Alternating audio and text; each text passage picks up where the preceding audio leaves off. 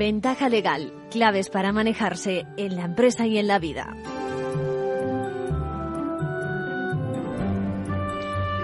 Bienvenidos a Ventaja Legal, la ventaja legal que hoy se abre a ustedes con una sugerencia que me hace una oyente, Diana. Ella me pide que dediquemos alguna vez unos minutos a ese instante crucial con los letrados donde el cliente explica su caso y el profesional tiene que hacer la fotografía correcta para poder diagnosticarlo y dar una solución la, apropiada. ¿no?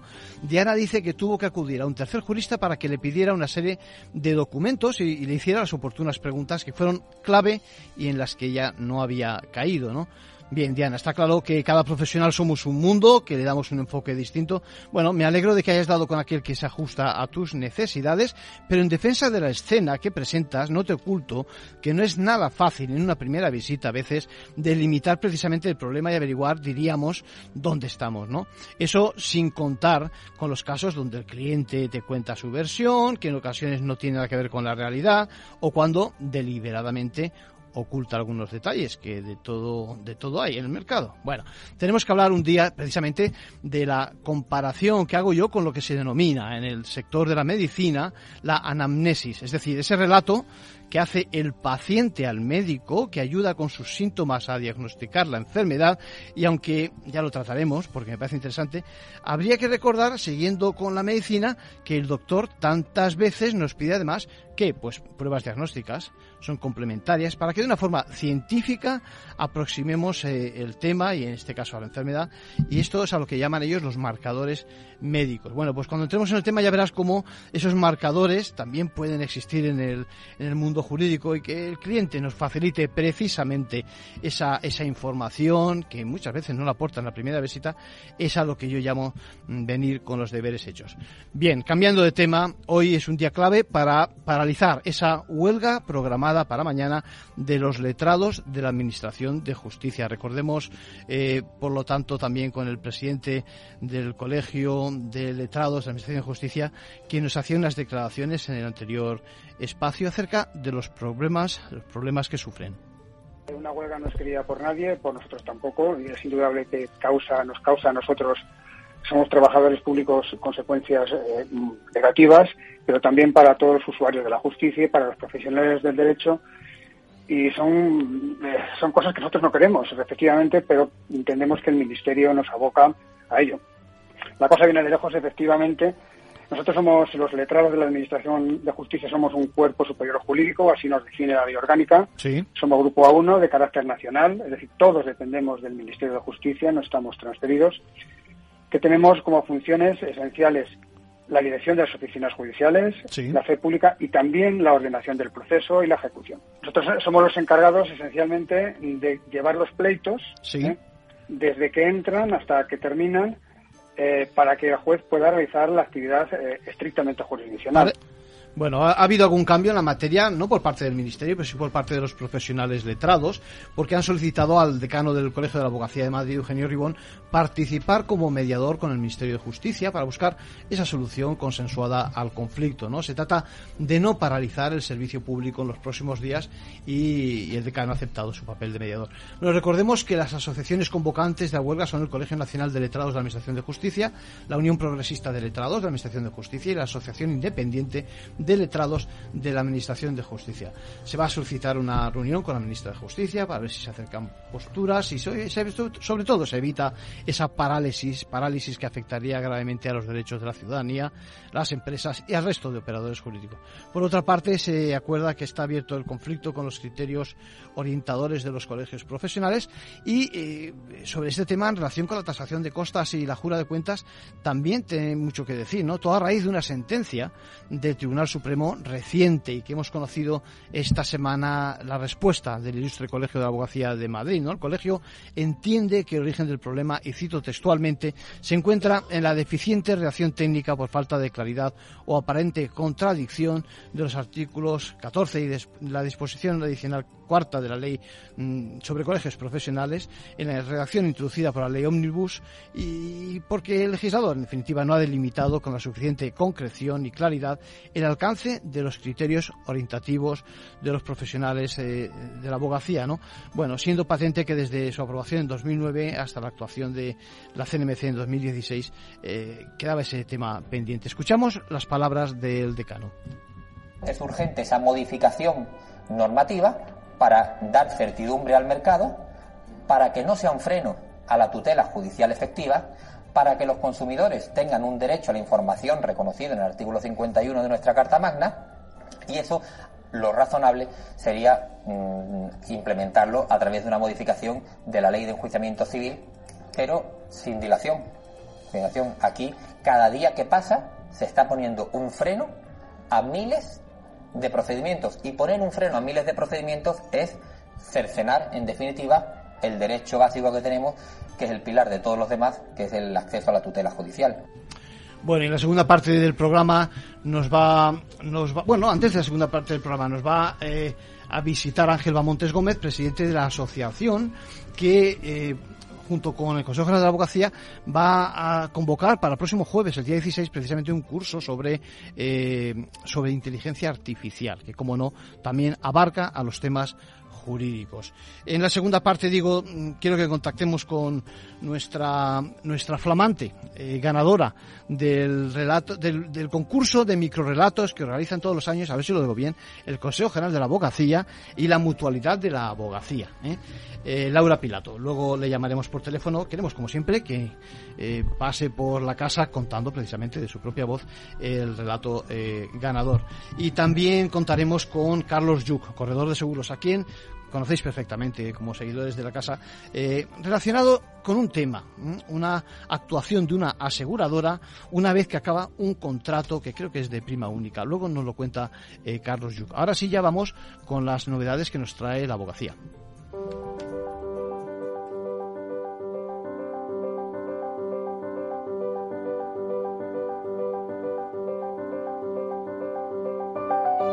Ahora en Ventaja Legal, la actualidad semanal de la abogacía. Bienvenidas Isabel y Mercedes. Hola, buenas tardes. Todo vuestro.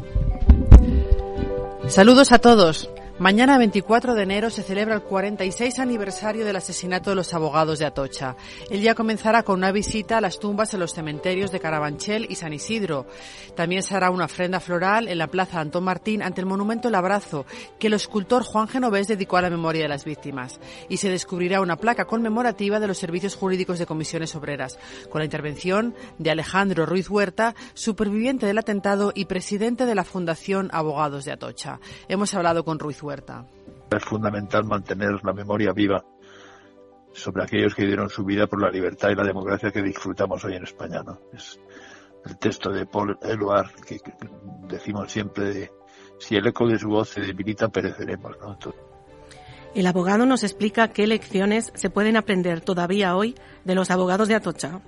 Nosotros siempre trabajamos desde la paz, desde la solidaridad y desde la empatía, ¿no? Eh, nosotros después del encuentro con la violencia que tuvimos en 1977, no nos hemos dedicado a mantener rencor, a mantener venganzas con nadie, ¿no? Ni con nada, sino todo lo contrario.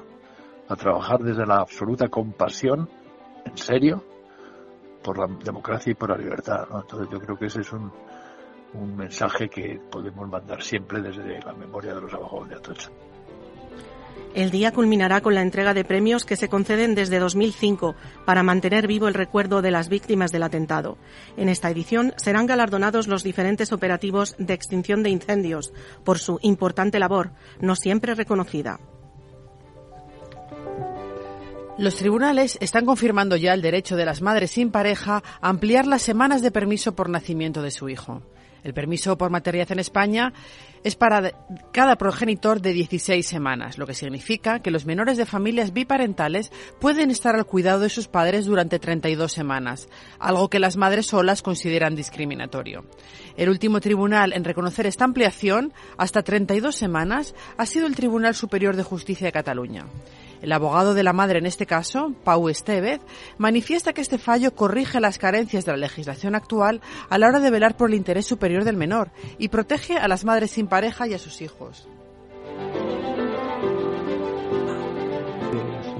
parentales pues se encuentran constituidas en más de, un 80% eh, en el Estado español pues eh, constituidas por mujeres. Entonces, al final lo que nos encontramos es una normativa que tiene unos efectos perversos, digamos, o, menos garantistas sobre un, colectivo poblacional que sería el de las mujeres. Otros tribunales reconocen ese derecho a acumular los permisos que la normativa recoge para familias biparentales, pero excluyen las seis primeras semanas, que son de goce obligatorio entre los dos progenitores, otorgando únicamente 26 semanas. Es el caso reciente del Tribunal Superior de Justicia de Extremadura. Por eso los letrados inciden en la necesidad de que el Tribunal Supremo siente doctrina en la materia, porque la única forma de conseguirlo por el momento es pelearlo en los tribunales. El pasado 21 de enero se celebró el Día Europeo de la Mediación para fomentar esta fórmula de resolución de conflictos mediante el acuerdo entre las partes con la ayuda de un mediador. Esta práctica todavía no está muy extendida en nuestro país, donde se tiende a judicializar los conflictos. La abogada Susana Antequera nos explica por qué es útil, en especial en temas de familia. Recomiendo la mediación en los casos de rupturas familiares porque siempre es mejor que los padres decidan, a modo de ejemplo, sobre la custodia de sus hijos en lugar de una tercera persona, como puede ser un juez, quizá no experto en derecho de familia y en un juzgado colapsado. La mediación logra recuperar la comunicación entre los padres. Y vamos con otras noticias breves. El tercer encuentro nacional de mujeres profesionales exigió un reparto más equitativo de los cuidados. Victoria Ortega, presidenta del Consejo General de la Abogacía, denunció que los cuidados siguen estando vinculados a la mujer y reclamó el desarrollo de políticas públicas para cambiar la situación. El abogado afgano Hossein Haidari llega a España gracias al apoyo de la Fundación Abogacía. Fue detenido por los talibanes que se apropiaron de todos sus bienes y pasó 16 semanas en prisión, donde sufrió vejaciones y torturas. Ahora solicitará protección internacional en nuestro país. Cuestiones prácticas sobre el ejercicio de la acusación particular, hoy en la conferencia de los lunes. A cargo del abogado Sergio Herrero, a partir de las cuatro y media. Puede seguirse online previa inscripción gratuita en formacionabogacía.es. Albino Escribano y Miguel Hermosa juran su cargo como decanos de la abogacía de Albacete y Palencia, respectivamente. Escribano resultó reelegido el pasado 30 de diciembre y afronta su segundo mandato para defender los intereses del colectivo. Hermosa asume por primera vez la dirección del colegio tras haber desempeñado en los últimos años sus tareas como vicedecano. Alfonso Guerra recibió el segundo premio José Pérez Llorca. El jurado de este galardón, organizado por el Colegio de Abogados de Cádiz, valoró la contribución decisiva de este político para alcanzar el consenso en 1978. Y con esto nos despedimos por hoy hasta la semana que viene. Muchas gracias, Isabel. Muchas gracias, Mercedes. Gracias.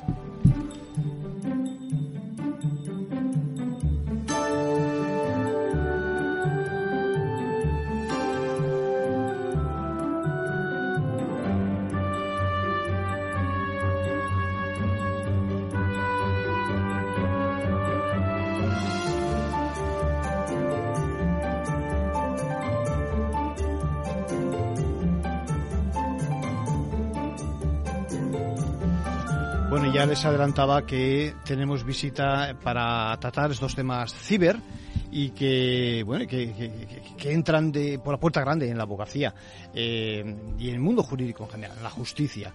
Para eso tenemos con nosotros eh, una visita especial porque precisamente adelantaba también el próximo jueves tiene lugar un curso sobre inteligencia artificial. Ángel, ¿cómo estás? Hola, buenos días, Arcadio. Estoy pletórico, contento y, deseando explicar, ¿eh? Claro. Con esa, con esa, con esa pasión que te caracteriza, ¿eh?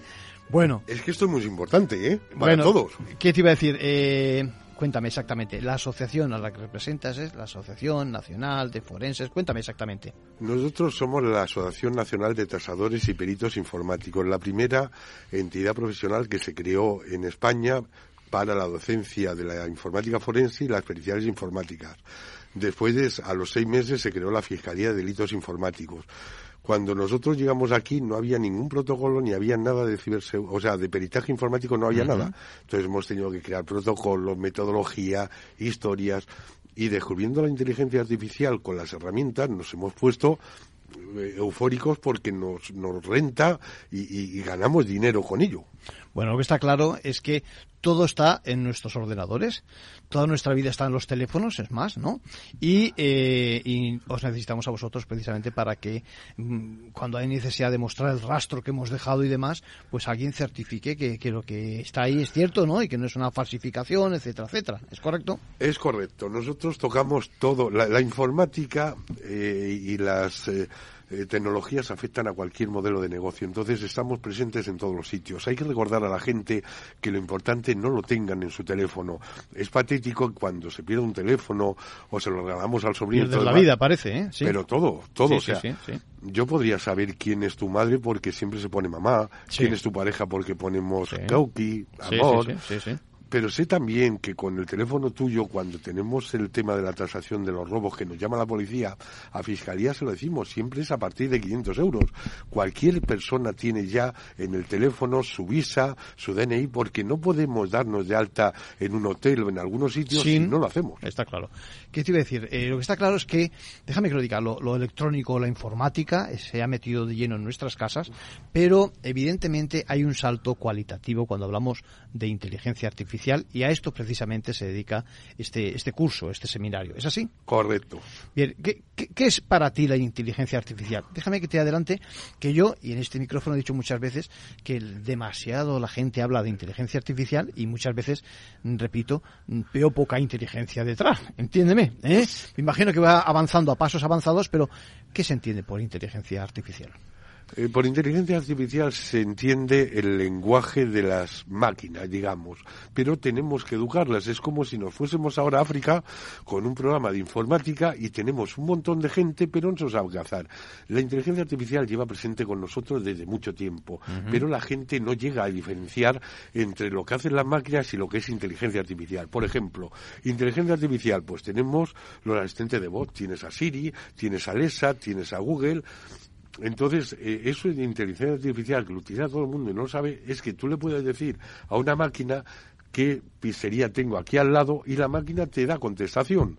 Los smartphones, los smartphones tienen toda la inteligencia artificial. Claro que un smartphone como el mío puede hacer una foto igual que la cámara de fotos que tienes ahí, pero la cámara de fotos hace la foto normal y corriente y el smartphone tiene dentro de las aplicaciones y dentro del programa la inteligencia artificial para mejorar la foto, para ponerla decorado, para poner quien quieres por detrás. Eso es la inteligencia artificial. Nosotros, cuando hablamos de inteligencia artificial, nos, no, nos centramos más en el tema del análisis de datos, de todo lo que se hace porque con esos datos que nosotros interactuamos, aunque solamente sea ir con el móvil, que tú lo llamas teléfono móvil y yo lo llamo baliza andante, sin duda alguna, hay algunas personas que saben los hábitos tuyos, dónde te paras, qué es lo que buscas, y en base a eso te fabrican una cosa que tú no puedes decir nada, o sea. Te sorprende, te sorprende Ángel cuando cuando no encuentras el coche ¿eh? y resulta que el propio teléfono eh, le echas un vistazo, no encuentras el coche, me refiero que lo has aparcado, estás en una zona que todas las calles te parecen iguales y sin embargo el teléfono te dice, ojo, que el coche estaba allí y tú no le has dicho nada. O cuando haces un recorrido distinto del habitual, no sé qué sábado, esto me pasa a mí, y el teléfono te dice, estás a no sé cuántos kilómetros de tu casa. Y Eso es Me dan ganas de decirle, pero ¿y tú qué demonios sabes acerca de qué es mi casa? Claro, recoge tantas veces como puede que yo eh, paro en ese en lo que es mi casa, evidentemente. No, y además te hacen una optimización de ruta. Sí. O sea, ellos llegan ya a tal poder donde a mí me asusta, por ejemplo, no te quiero decir nada, pero pero hay ya inteligencia artificial que hace programas de radio como tú. Bien. Hay, hay problemas. ¿Voy a tener que hablar así a partir de ahora o cómo? No, no, lo hace, para, para, para, que me contraten en vez de al propio Arcadio, ¿o cómo es eso? No, no te quiero decir nada, pero créete que. seguramente, ¿no? Seguramente. Me lo creo, me lo creo y seguramente que lo hará mejor. Eh, Ángel, déjame que te pregunte. Eh, hay muchas herramientas eh, y, y, en particular, centrado en la justicia, que es lo que nos ocupa aquí, ¿hay alguna herramienta que nos facilita las cosas a los profesionales, ¿no? ¿Alguna herramienta que alguno de los procesos que hacemos habitualmente nos lo puede simplificar, ¿no? Cuéntame. Eh, nosotros presentamos ahí CiberPro, una herramienta también de drones, y luego Digalax. Digalax llegó a nosotros porque yo conocía a José María, o sea, a Jesús María, y me vino y al principio quería que testásemos la herramienta suya para ver si tenía vulnerabilidades y no, porque él se metía en una licitación del Ministerio de Justicia que lo han elaborado, que la han, que la han, ganado mm. y a partir de ahí él quería tener las espaldas. ¿Qué hace la herramienta? ¿Qué hace la herramienta? La herramienta es una pasada, es magia. Tú sabes lo que es estar escribiendo una sentencia, un artículo o, o un trabajo y que el ordenador se ponga a escribir solo Tú sabes lo que es que le puedas decir que te busque la sentencia X, que perdemos un montón de tiempo buscándola y te aparezca. Tú sabes lo que es que te diga la sentencia o el artículo que hemos hecho o el trabajo que hemos hecho y que te salga el momento y que se pueda trabajar. No es lo mismo escribir eh, que, que, ponerte a hablar y que el ordenador escriba. Nosotros en investigación con lo de los peritos tenemos que ponernos en la investigación y luego cuando nos ponemos a hacer la pericial, a elaborarla, pues se pierde ese tiempo. Yo tengo dos ordenadores, mm. uno con el que hago la investigación y otro con el que es el asistente. La doble pantalla que tenemos todos. Lo que está claro, lo que está claro es que eh, ya de momento me estás descubriendo que el asistente ideal es más ese asistente con esa marca que no mm, un ayudante que nos pueda ayudar. No tiene que ver, o sea, nosotros en, en Tiffany's ahora nos quedamos como proveedor porque hemos puesto también inteligencia artificial tal cual. La tasación de diamantes se hacía solamente a ojo. Cualquier programa ahora que tiene de diseño te amplía 800 eh, a 800 aumentos cualquier te quita cualquier error. El programa que hay ahora que acaban de sacar para de ganar ponen un millón de pesetas para ver si un abogado es capaz de eh, enfrentarse con el abogado de inteligencia artificial y han perdido. Ahora este jueves, este viernes, eh, inteligencia artificial ha probado, aunque se ha raspado, ha probado la selectividad. Bueno, mm, me interesa mucho esto, sobre todo lo de que ese abogado gana a los abogados de carne y hueso. Eh, Ángel, encantado de tenerte por acá. Seguiremos en contacto, nos seguirás explicando los temas de inteligencia artificial y enhorabuena por esa jornada que tiene lugar el próximo jueves. Y te aseguro que cuando pruebes el programa que te traigo vas a alucinar. Venga, muchas gracias. Muchas gracias a ti. Hasta luego.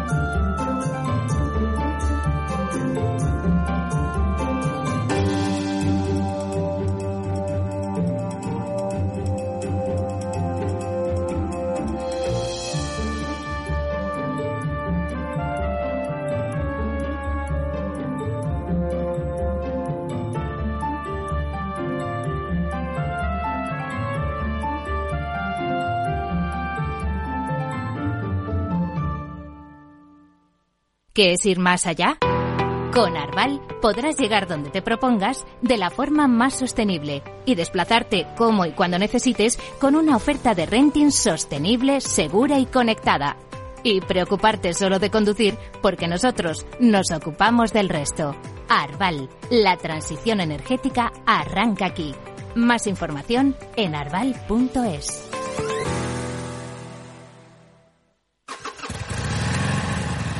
Moto. Curvas. Todo sobre ruedas. Es muy simple asegurarse con el Betia. Simple, claro, el Betia. Capital Radio, Madrid, 103.2. Disfruta de la mejor cocina gallega en Montes de Galicia. Todo un clásico moderno en el barrio de Salamanca. Disfruta de la variada dieta láctica, de las mejores carnes y pescados tratados con respeto y transparencia y regados con una de las mejores bodegas de la zona. En grupo, en familia o en pareja, Montes de Galicia te ofrece el espacio perfecto en cada ocasión. Los viernes en Capital Radio te proponemos descubrir y comprender las estrategias de empresas con éxito que servirán de inspiración y ejemplo para la tuya. Escucha Metaempresas, un programa presentado por Andrés Arenas con la presencia y los consejos de expertos en distintas áreas y profesores de reconocida trayectoria. Todos los viernes a las siete y media de la tarde, Metaempresas, Capital Radio.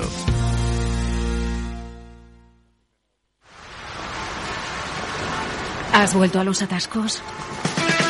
Forma parte de la vida de Madrid y esa vida va aparejado con atascos. Realmente el atasco que te absorbe la energía es el de la entrada a trabajar o cuando llegas tarde a una reunión o cuando vas a dejar a tu hijo en el colegio y va a perder y va a perderse la primera hora de clase. Cuando vengas a Madrid, chulona mía. Reconduce tus números. Voy a ser temperatriz de lavapiés. Desatasca tus inversiones. Y alfombrarte con claveles la gran vía. Recalibra tus cuentas. Bañarte con vinillo de Jerez. Que no se atasque tu economía. Sintoniza Capital Radio. No me gusta el mundo atascado. Los robots escuchamos Capital Radio. Es la radio más innovadora. Oímos a Saragot, con Luis Vicente Muñoz. Ahí le has dado. Esto es Capital Radio. Di que nos escuchas.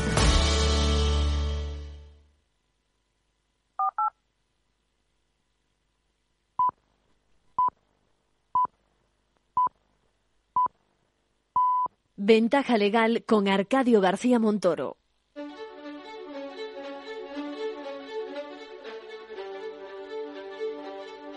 La entrevista, escuchar, es compartir conocimiento. Bueno, como, como todos los años saben que se celebra, tiene lugar en este caso el, la decimocuarta edición del concurso de microrelatos sobre, sobre abogados organizado por el Consejo General de la Abogacía y la Mutualidad de la Abogacía. Eh, la verdad es que en este caso nos gustaría, como siempre, contar con la flamante ganadora y creo que tenemos al teléfono a Laura Pilato Rodríguez. ¿Cómo estás, Laura? Hola, buenas tardes, ¿qué tal? Pues lo primero, Bueno, enhorabuena. Pues muchísimas gracias. Bueno, todo un honor estar, estar aquí. Y bueno, aparte de un honor de ganar el premio, estoy así un poquillo nerviosa, que es la primera vez que, Bueno. que hablo para la radio. Bueno, no te preocupes. Mira, bueno. eh, suenas muy joven. eh, me, lo primero que me pregunto es, ¿desde cuándo escribes? Pues mira, bueno, tengo 26 años, cumplo ahora 27 Sí. en unos meses, pero la verdad es que me entró ahí el gusanillo de escribir 15, 16 años más o menos, llevo así escribiendo. Bueno, más que nada cosillas para mí, nunca fue así nada público, pero, Bueno, pero sí, 15, 16 añitos. Te animo, te animamos a que salgas al exterior, que a la prueba está la categoría de lo que escribes. El relato que has hecho en este caso tiene como título Ley y Orden. ¿Es así? Sí. Mi- déjame que te haga una pequeña broma. Eh, parece el título de una serie de televisión. Has dado en el Sí, clavo, sí. ¿eh? ¿No? Sí, sí, pues ya, ya pensando en eso. Bueno, ¿cómo te entró el gusanillo, Laura, de, de escribir y en este caso de presentarte a, a este concurso? Pues la verdad es que, bueno, escribir yo hice bachillerato de artes y, Sí. bueno, me gustaba mucho la asignatura de literatura universal. Tenía una profesora que me motivaba mucho, que siempre me decía sí. que, bueno, eh, pues esos trabajos que hacíamos en clase, pues que como se me daba bien. Sí. Entonces, pues empecé, pero lo he hecho, escribir para mí. Y bueno, tengo así más hobbies mm, que tienen que ver con el arte, me gusta mucho la fotografía, entonces pues siempre tiré así un poco por esas cosas. Sí, y llega un momento en que te atreves con el relato jurídico, cuando la verdad es que muchas veces parece, parece demasiado árido, ¿no? Uf, la verdad es que, bueno, el tema de que tenga esas cinco palabras que hay que meter ahí a veces cuesta un pelín, pero bueno, mm, al final ya llevo algunos añitos participando y, Sí. bueno, se le va cogiendo el truquillo. ¿Me quieres decir que participas también en otros concursos, sí?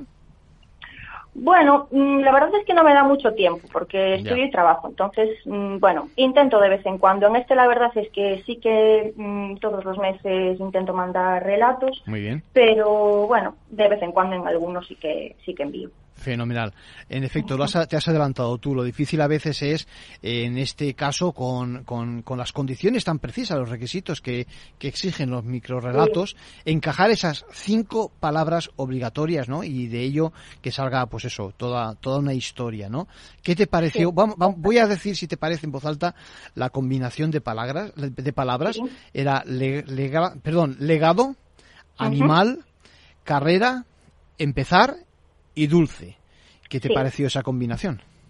Pues bueno, la verdad es que no me pareció de las más difíciles. Sí que hay veces que, bueno, que al final que son palabras pues de términos muy concretos que muchas veces tengo que buscar en el diccionario porque no, no sé qué significan. Sí. Eh, entonces, bueno, estas la verdad es que no me parecieron así muy complicadas. Y como que, mm, bueno, intento hacer ya como un relato Sí. antes de, de introducir las palabras y después pues eh, meterlas o buscar palabras sinónimas y, y así me es más fácil. Estoy seguro de que además de estos relatos eh, quizás hagas algo de novela o de poesía, quizás. No, bueno, de novela no, de, bueno, así tipo poesía, bueno, microrelatos y ya te digo, así más, más cosillas para mí a título personal, pero, pero sí, los microrelatos la verdad es que le tengo el gustillo.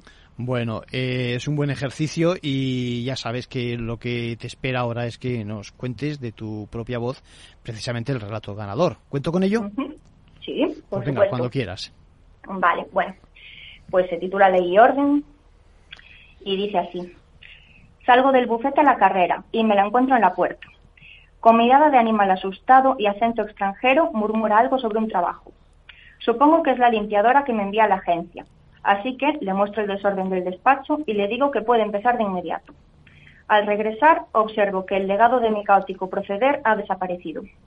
Todo estaba pulcro y ordenado. Lo único extraño es que aquella joven, que ahora me sonríe con gesto dulce, revisa mi agenda mientras habla por teléfono. Envié los documentos al procurador y acabo de citar a un cliente. En mi país era laboralista, pero me pondré al día con penal. Me tragué la vergüenza y los prejuicios y acordamos las condiciones del contrato. Después retiré el anuncio donde buscaba abogada penalista y llamé, muy cabreado, a la agencia de limpieza. Bueno, fenomenal. Sabes, me gusta mucho tu relato porque muestra una realidad que es eh, bueno pues que muchas veces se infrautiliza ¿eh? o se contrata eh, para determinadas tareas a personal mucho más cualificado y que por necesidad trabaja en lo que haga falta no demostrando como Sí. es en este caso no que nos cuentas Sí. que, que- que es persona eficiente y que merece una oportunidad en lo suyo el final yo creo que lo has lo has vamos le has dado una oportunidad yo creo que a más de uno que trabaja en algún despacho de becario o de, de lo que haga falta pero no de socio le has dado un hilo de luz ¿no te parece? Pues sí, sí, eso, eso pretendía meter así un poco, bueno, pues el tema de, bueno, también de que sea una mujer de color Claro, y, claro. bueno, que al final puede ser gente totalmente cualificada y, bueno, y muchas veces pues tenemos ahí esos prejuicios. Sí, señora. No, no me creo que no tengas relaciones con profesionales del derecho para poder haber acertado tanto en, en el, en el tema. Seguro que, Pues- seguro que tienes algún conocido. ¿no? de ¿No? verdad, ¿eh? No, no, no, para nada. Bueno, pues eh, te digo de verdad que, que, has dado en el clavo. Es decir, que yo como profesional, es decir, que piso muchos despachos, veo perfectamente esa, esa situación. Gente que está Sí. dispuesta a progresar, abiertos a estudiar, a adaptarse a las circunstancias, que es una de las cosas, fíjate, de las cosas que más se valoran hoy en día en cualquier profesión y, por supuesto, en la nuestra, en la abogacía. Además, también eso de que hagas un guiño ¿eh? Eh, a- a- al reto que supone para el inmigrante incorporar a la, a la sociedad, en este caso española, en algunos casos incluso con la traba de la discriminación, yo creo que está muy acertado, imagino que por eso se han fijado especialmente en tu relato los eh, prestigiosos miembros del jurado. Eh, Laura, eh, enhorabuena de nuevo y te animamos a que sigas participando y a publicar lo que haga falta. ¿De acuerdo? Lo haré, lo haré. Un abrazo, muchas pues nada, gracias. mil gracias y un saludo Ah, por enorme. cierto, y una cosa, sí, recomendamos también ir a la Sí. página microrelatos.abogacía.es donde está no solo el relato eh, Ley y Orden de, de Laura Pilato, sino también el de otros muchos que han ganado también a lo largo de estos meses. Gracias, Laura. Muchas gracias, un saludo.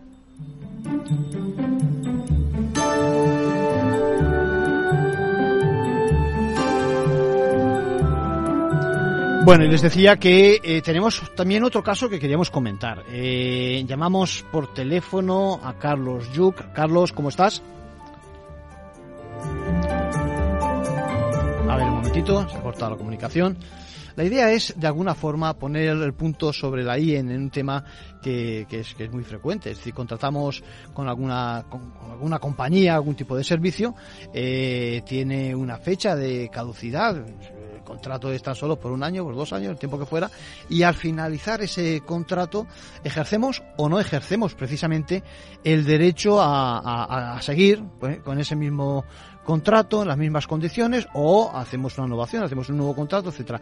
En ese en esa situación intermedia resulta resulta que eh, puede que la compañía nos cambie las condiciones o nos diga que tenemos que hacer algo que, que no teníamos que hacer. Ahora sí creo que tenemos al teléfono a Carlos Yuc. Carlos, ¿cómo estamos? Hola, muy buenos días, Arcadio. Carlos, bienvenido a Ventaja Legal a Capital Radio.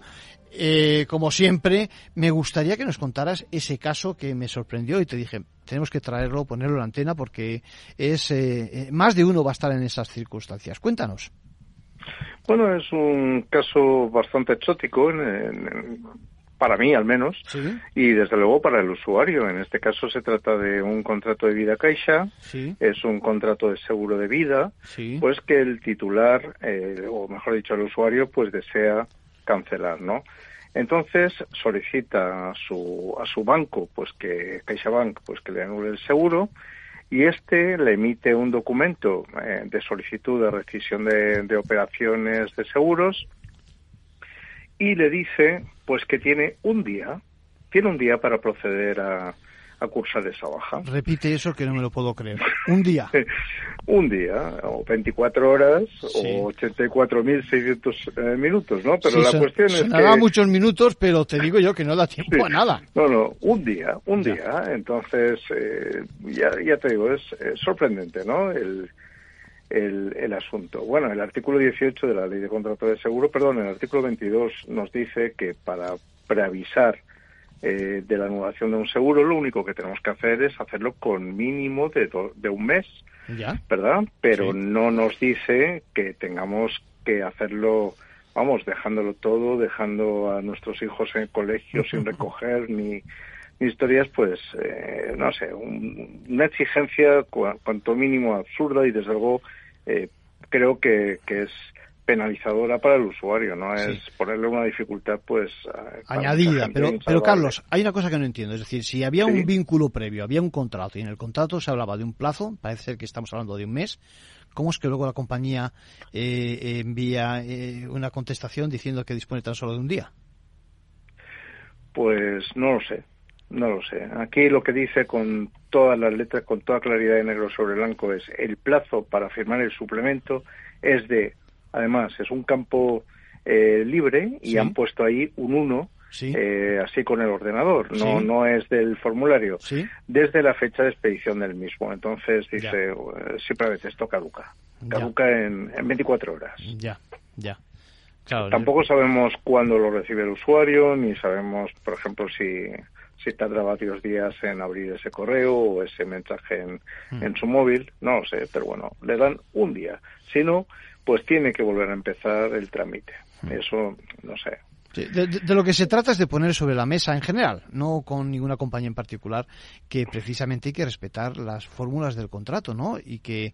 Y, que... No, y, la ley, y la ley, si la ley nos da 30 días como mínimo, dice, por ejemplo, yo firmo un contrato hoy que va a durar un año y hoy mismo o mañana puedo preavisar, oye, no me lo vas a renovar. Vale.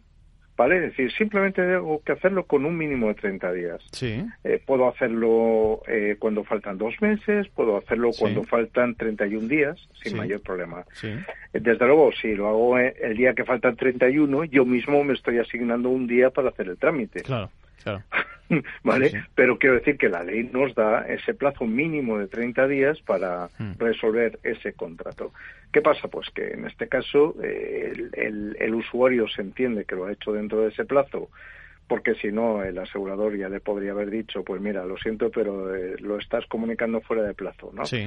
Por tanto, ha cumplido con el plazo previsto de, al menos 30 días, pero lo que no está de ninguna forma bien es que le impongan hacerlo eh, dejando dejándolo todo. Sí, yo quiero quiero pensar que no es una mala práctica y que y que bueno se le ha escapado a no sé a la persona que lo ha hecho, pero en cualquier caso lo que está claro es que eso no se puede consentir, es decir que de alguna forma hay que reflexionar y, y en todo caso que si a lo mejor en el contrato pusiera eso que solo se dispone al margen de la ley evidentemente de un solo día pues no no firmaríamos el contrato, ¿no? Es decir que que no están digamos al mismo nivel ambas partes como para tener que reaccionar rápidamente en un día para para desistir para acabar con ese contrato, ¿no? No. De todas formas, no sé, me gustaría acercarme a esta entidad a ver si son capaces de resolverlo también ellos todo en un solo día. Por ejemplo, si yo pido un préstamo en un día lo quiero, eh, si pido una hipoteca en un día estoy firmando ante el notario, sí. si y si quiero un reembolso, por ejemplo, de, un fondo de inversión, pues en un día lo quiero. Entonces, no sé, la exigencia, desde luego, cuanto menos es muy poco equitativa. No son ellos capaces de hacer muchas cosas en un mm. día, ¿verdad que no? en, absoluto. ¿Qué te iba a decir? Eh, ¿Qué tipo de seguro estábamos hablando? Estamos hablando de un seguro de vida que ellos hacen a tres años. Más, es, es un seguro bastante pintoresco por otras muchas cuestiones, ¿no? Le llaman My, My Bots Vida y es un seguro que se contrata durante tres años. A los, durante esos tres años ellos te garantizan pues que no te van a cambiar el precio, ¿verdad? Pero, eh, pero luego a partir de, esos tres años ya sí. Eh, hay que renovarlo y entonces pues ya nos pueden cambiar el precio. La parte interesante es que en las condiciones generales de este seguro, y esto es un tecnicismo asegurador, eh, cuando se hace pago mensual, no hablan de una prima fraccionada, es decir, no nos están cogiendo la prima de un año y dividiéndola entre 12 meses o de tres años y dividirlo entre 36, sino que nos hablan de una prima fraccionaria. Y la prima fraccionaria en seguros significa que está asociada a un contrato de duración inferior a un año. Mm. Entonces, llama la atención encontrar un contrato a tres años que luego se cobra de una forma eh, inferior asignada exclusivamente a los seguros que tienen duración de menos de un año. y, eso es curioso, pero tiene un significado, y es que cuando hacemos un contrato a un año o más, la compañía de seguros tiene la obligación de provisionar, es decir, tiene que apartar dinero del que nosotros pagamos, comprar activos financieros y constituir reservas para cumplir los, los compromisos futuros, ¿verdad? Pero si el seguro es a duración menor a un año, pues entonces no viene obligada a eso. Mm. Entonces, por decirlo de alguna forma, es, parece un truco, parece un truco para no constituir reservas, es decir, para no mm. constituir las garantías eh, necesarias eh, con que respaldar los compromisos futuros. En ese caso, ¿qué ocurre? Pues que la compañía de seguros tendría el 100% de la prima pues para jugar con ella sin tener que invertirla para garantizar compromisos futuros.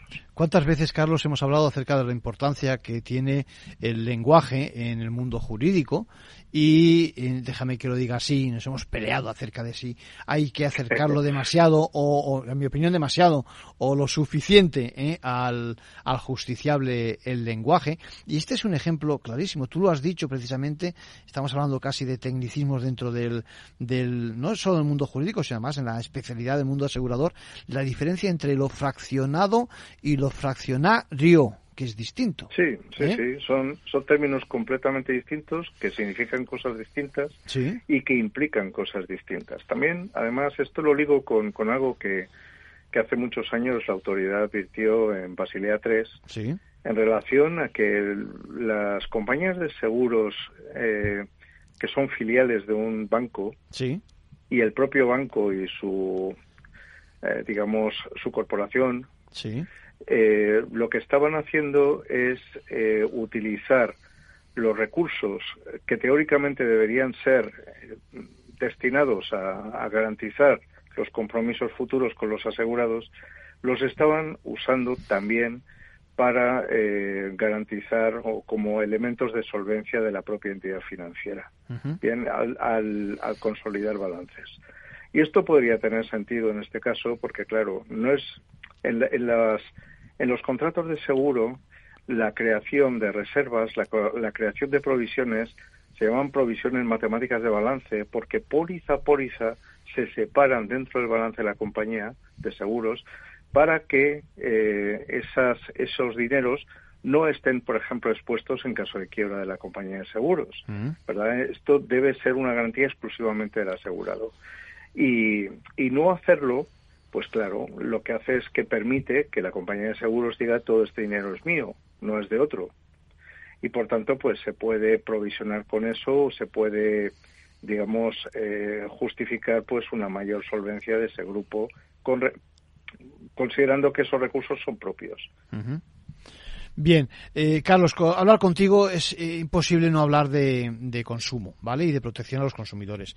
Y, yo, fíjate, una de las cosas que también saco de, este caso en general, de las consecuencias, es lo, difícil y lo vulnerables que a veces nos sentimos justo en el momento en que eh, acaba el se produce el vencimiento de un contrato, termina los efectos para las partes y, una de dos, o se renueva, bueno, de dos o de tres o de las que hagan falta, o se renueva o se innova, es decir, se hace un nuevo contrato o sin más, se acaba la relación entre ambas partes, ¿no te parece? Es un momento clave como para que eh, a veces surjan problemas. Bueno, yo siempre digo que, que, el momento de la verdad de un seguro no es para nada el momento del siniestro. En el momento del siniestro lo único que tenemos son las consecuencias obvias de haber hecho o no un buen trabajo en el momento de identificar los riesgos que queríamos asegurar y en el momento en el que los hemos colocado en una solución adecuada. Entonces, en ese momento es cuando realmente lo que hacemos es probamos el guiso que hemos preparado pues días o meses o años antes, ¿no? Sí, sí. Eh, ¿Qué ocurre? Pues que evidentemente si no tenemos ni puñetera idea de lo que estamos haciendo y además eh, nos dejamos asistir o por nadie o por alguien sin idea de lo que de lo que hace, pues la combinación es potencialmente letal o acertaremos por pura chorra, ¿no? por, casualidad. Entonces, lo lógico, yo, yo siempre lo digo, y no es por arrimar ascuas a mi sardina profesional, pero lógico es, es que entendamos que el mundo del seguro es complicado, Sin duda. que y que y que no hay no hay duros a tres pesetas, si al final el que cobra poco paga poco, esto también es un es una regla general para todo, está claro. Sí, sí. Sí, sí, pero también también hay avispados ya.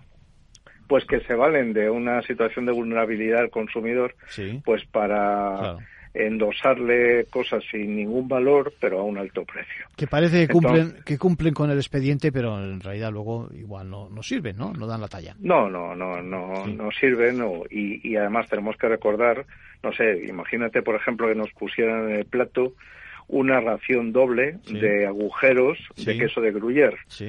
Es decir, no, no comeríamos nada, ¿verdad? Entonces, ¿qué ocurre? Pues que hay muchos contratos pues que tienen agujeros en la cobertura, pues que como resulte que el riesgo que se manifiesta es aquel, pues es como si no tuviéramos nada, como si tuviéramos un papel mojado. Ya saben, siempre decimos lo mismo, hay que acudir a los profesionales del derecho, de, del mundo asegurador para que nos o de, o de, la, o de la medicina, o, del asesoramiento fiscal, o de lo que sea. Fíjate, fíjate, Carlos, o, de la, arquitectura, es que al final acudir a profesionales que sepan de lo que estamos hablando. Fíjate por qué decía yo esto antes, pero decía porque hay una situación que se está produciendo con bastante frecuencia y es de donde, en, el sector, por ejemplo, de las comunicaciones, donde eh, acabas el contrato con la compañía operadora y enseguida, pues bueno, pues eh, lo has comunicado dentro del plazo correspondiente y sin embargo al poco te llega un mensaje donde te dicen que ya puedes, eh, perdón, devolver, disponer, no, devolver ese hardware que te habían facilitado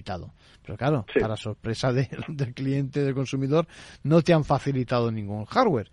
Bueno, entonces te desgastas llamando a servicio de atención al cliente y cuando logras hablar, etcétera, etcétera, al final te reconocen, has aportado todos los datos, tienes que tener todos los datos contigo, es decir, de esas cosas que luego no son tan fáciles, ¿vale? Y que seguramente a algunos de nuestros mayores o, menores, ¿eh? igual tampoco les resulta tan sencillo. Bueno, al final logras que te den la razón, pero nunca, nunca te pasan eh, por escrito, o, casi nunca te pasan por escrito, una comunicación diciendo que en efecto te acusan recibo de que no tienen que devolver, no tienes que devolverles nada. Claro, mientras tanto, como muchas veces tienes el, el pago domiciliado, te han pasado el cobro. Y son cobros que no son para arruinarse muchas veces, pero claro, eh, son lo suficiente como para que alguien se plantee, en primer lugar, ¿por qué tienen que cobrarme lo indebido? ¿Eh? Porque te lo cobran ya que no, al final no, no acabas devolviendo ese hardware que, repito, nunca existió.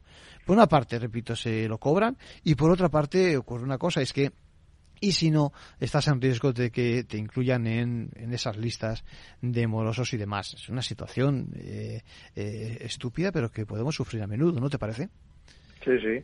Además, a mí me pasó algo con Orange, eh, empresa, mm. cuenta de empresa, lo digo porque no, no era como consumidor, si no habría actuado de otra forma. Pero como empresa y precisamente para no ser incluido en ficheros de morosos, pues tuve que tragar lo, indecible. Y, y era tan, tan peregrina la excusa como, que yo había hecho, ellos me decían que sí, que yo había hecho toda la, migración de todas las cuentas de mi empresa a otra compañía, Sí. pero salieron con que sí, usted dio de baja todas sus líneas, pero no dio de baja los servicios. Ya. Y dije, perdón, ¿pero qué servicio puedo tener yo si no Si no tengo, tengo ni una línea? sola línea? Claro, claro, claro. Es decir, ¿cómo pueden decirme ustedes que asociado a esta línea iba datos y que ya no tienen línea, pero todavía me, co- me cobran los datos de esa línea? Sí, sí, sí, sí. sí. Bueno, son, son, fórmulas de presión, ¿no? Yo creo. Son increíbles. Sí, son Sí, y aparte toda la gestión hay que hacerla a través de teléfono, eh, te atienden personas distintas en momentos distintos, pasas muchas horas ahí intentando hablar con, con alguien. Sí. Esto, que hablamos sí. además de la inteligencia Estrés, artificial, Sí. yo creo que, que incluso cualquiera que haya experimentado eso de si quiere hablar con fulano, marque el 1, Sí. si quiere hablar con el departamento del 2, luego cuando llegas al 2 resulta que te dan una combinación de 6 más, cuando entras en la de 6 eh, otra vez. Bucles, y muchas al- veces bucles también, sí, sí. bucles, sí. bucles, Sí, y sí. luego te sale una musiquita o te dice o te dice ha sido imposible eh, hallar un operador disponible y O- bueno, y ahora- vuelta a es, empezar, vuelta a empezar. Sí, sí, sí. Yo No, creo que, que en este sentido cada vez cada vez estas empresas que además eh, nos atienden con musiquitas muy muy friendly, no muy Sí, amables, sí, sí. muy muy agradables y muy no sé, con que crean un ambiente de buena relación, de buen rollito, ¿no? Sí. Pues al final eh, acabas odiando esa hasta esa música. Hasta la música, sí, sí. Bueno, son las, las cuestiones metajurídicas que al final se reflejan en la relación jurídica, ¿no? Como decía, por ejemplo, también, yo me estoy acordando ahora de la sentencia que hemos conocido hace, hace poco también, donde eh, se dice claramente que no se puede incluir en la lista de morosos a un cliente consumidor cuando, habiendo avisado en tiempo, informa a la compañía que presta los servicios, estábamos hablando de un tema de telefonía, eh, Mm. de que no quieres precisamente continuar con el contrato, eh, al final eh, te, te- te obliga a pagar las cuotas, te dice que si no vas a incluir direct, si no te incluye directamente en, el, en los listados de morosos, eso evidentemente es una cláusula abusiva y no se puede tolerar en estos momentos, ¿no? No, no, y esto también ocurre en seguros y, y además quiero denunciarlo aquí, ya que estamos, Mm. Sí. hay compañías de seguros que consultan estas estos listados de morosos o Sí. estos ficheros de morosos y entonces, pues, si por ejemplo quiero asegurar mi hogar, me van Sí. a decir que no. Sí. Entonces, sí, no son no son elementos inocentes, no Sí. son comunicaciones eh, desprovistas de ciertas consecuencias para el ciudadano. Y si además son injustos, pues pues evidentemente hay que combatir esas prácticas.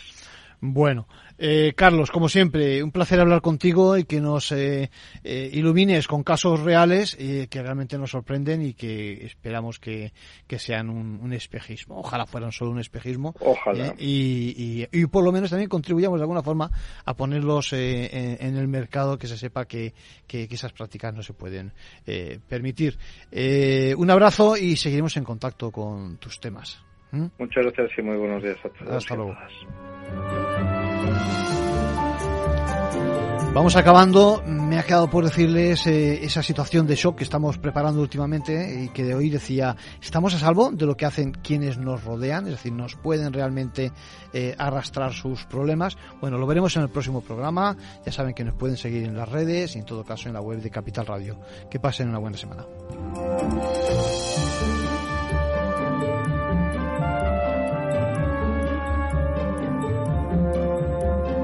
Ventaja legal con Arcadio García Montoro.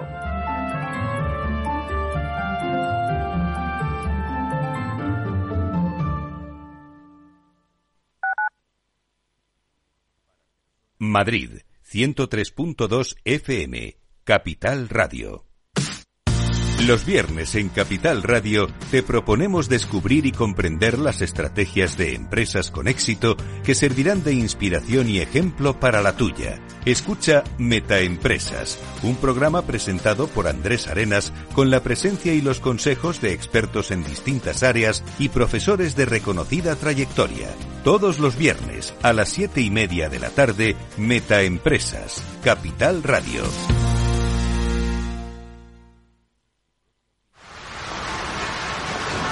¿Has vuelto a los atascos? Forma parte de la vida de Madrid y esa vida va aparejado con atasco. Realmente el atasco que te absorbe la energía es el de la entrada a trabajar o cuando llegas tarde a una reunión o cuando vas a dejar a tu hijo en el colegio y va a perder y va a perderse la primera hora de clase. Cuando vengas a Madrid, chulona mía, Reconduce tus números. voy a ser temperatriz de lavapiés. Desatasca tus inversiones. Y alfombrarte con claveles la gran vía. Recalibra tus cuentas. Bañarte con vinillo de Jerez. Que no se atasque tu economía. Sintoniza Capital Radio. No me gusta el mundo atascado. Esto te estás perdiendo si no escuchas a Rocío Arbiza en Mercado Abierto. Eduardo Martínez, cofundador de la FinTech Tokio.